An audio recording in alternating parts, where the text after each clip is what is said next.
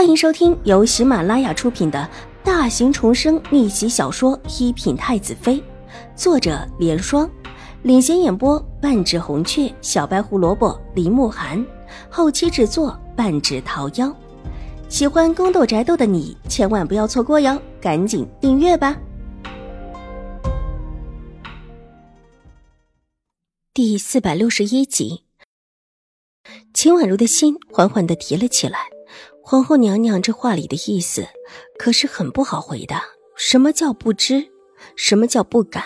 这种话，即便只是一个音头，当着皇后和这么多的世家小姐的面，只稍稍答错，接下来便是无尽的麻烦。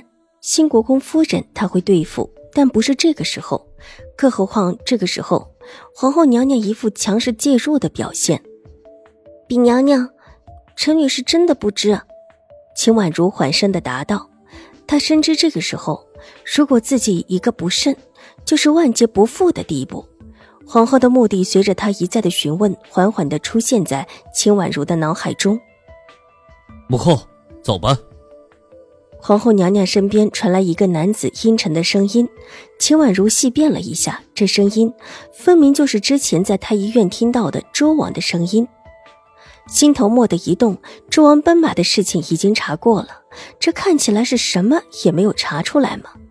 原以为今天周王可能不再出现，想不到这么快就进宫了。你的事本宫会问清楚的，现在退下吧。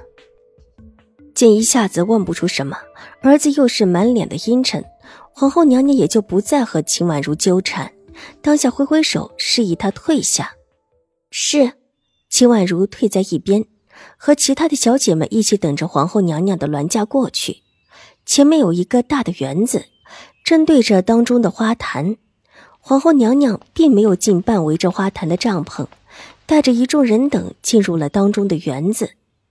待得皇后娘娘离开，众人才放松下来，一个个轻轻的呼出了一口气。今天进宫来做什么？许多小姐都心知肚明。早有人方才偷偷的看了这位周王，发现这位周王殿下长得英气逼人，越发的心动起来。越王、周王、新王这三位王爷，若是将来谁最有可能继承大统，除了这位周王，似乎找不出其他人了。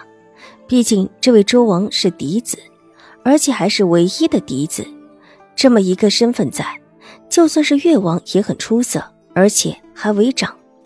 大多数的人还是把目光落在了这位周王的身上。若是能够嫁给这位周王为妃，这以后就可能是一国之后的身份。这样的一个身份，足以让在场大多数的小姐对于周王有着异乎寻常的炽热的心情。今天进宫的目的就是这位周王。有许多小姐甚至想，若是不能够为正妃，就算是为侧妃、庶妃，也比。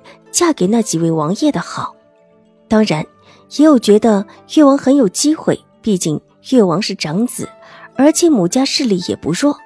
还有一些没有什么野心的，觉得嫁给新王也不错，至少富贵长存，以后当一个富贵贤王就是了。不管将来是越王登位，还是周王登位，都不会对一个没有威胁的弟弟如何。这么一想，新王是不会错过机会的。与会的世家小姐们都等着看这位王爷。至于陈王，那就不是他们考虑的范围之内。谁都知道，陈王活不长，而且这么一个不尴不尬的身份，即便有太后的宠爱又如何？不知道什么时候没了，谁也不愿意守寡，而且还可能没有嫁过去就守望门寡。况且他这样的身份，就算是多活几年。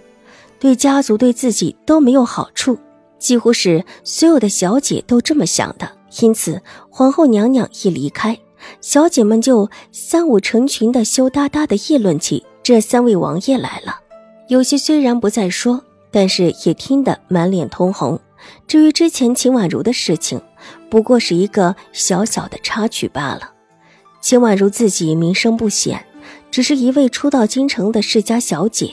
秦怀勇的官品也是勉强让女儿来参加宴会，而王以书更是不入流的，又不是真的兴国公府的小姐。虽然大家都觉得这是跟新国公夫人有关，但是，毕竟秦婉如方才也没有认定是新国公夫人。而对于这些小姐们来说，现在最重要的不是秦婉如的事情，是她们自身的事情。宴会还没有正式开始，皇后娘娘进到园子里也没有再出来。大家即便是好奇，也不敢往园子前凑，只是三三两两的站在帐篷外面的路上说话闲逛。没几个人进到帐篷里面去。方才周王殿下已经来了，一会儿越王和新王应当也会过来。如果在帐篷里，谁会看到？大家自然而然的都走出了帐篷。即便外面有一些冷意，大家也是甘之如饴，精神抖擞。有几个还特意的站在风口，风扬起衣裙，为她增添了几分如梦如幻的美。秦婉如不动声色地站在人群里，没有很显眼的进到帐篷里。既然这会儿大家都站到了帐篷外，她当然也跟着众人一起站。她的衣裳原就特别的出色，外罩一层轻纱。即使她的裙裾飘飘，更比别的小姐多了几分仙气，越发的叫人觉得人美如玉。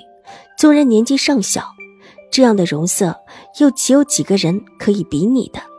有人嫉妒，有人羡慕，有人嘲讽，各种各样的目光都落到秦婉如的身上，但却没有一个人上前来和她说话。大家都是聪明人。方才王一书的事情，分明和新国公夫人有关系。对上新国公夫人，秦婉如没有半点机会，谁也不愿意为了秦婉如，惹来新国公夫人的厌恶。纵然大家嘴里不说，心里已经觉得秦婉如必然是在什么地方得罪了新国公夫人，新国公夫人才会这么的对付她。婉如妹妹。一个惊喜的声音突然出现在秦婉如的耳边，秦婉如抬头一看，正看到严旭兰一脸喜意的从前面过来。他来的晚，这会儿才到，一进门就看到人群中的秦婉如，立时笑着向秦婉如打起招呼：“严姐姐。”秦婉如微笑着扶了一礼，严旭兰一把伸手拉着她，看了看周围：“这会儿是不是还早？还早，我们就一起先走走。”好，秦婉如点点头，两人一起携手往小路上随意的走下去。在他们两个都没有注意到的地方，几双带着恶意的眼睛扫过来。有人冷冷斜睨他们一眼，有人冷哼一声，还有人对着身边的丫鬟低语了几句。丫鬟转身，趁着众人不注意便跑了。所有人都坐得很平静，仿佛这是最自然不过的事情。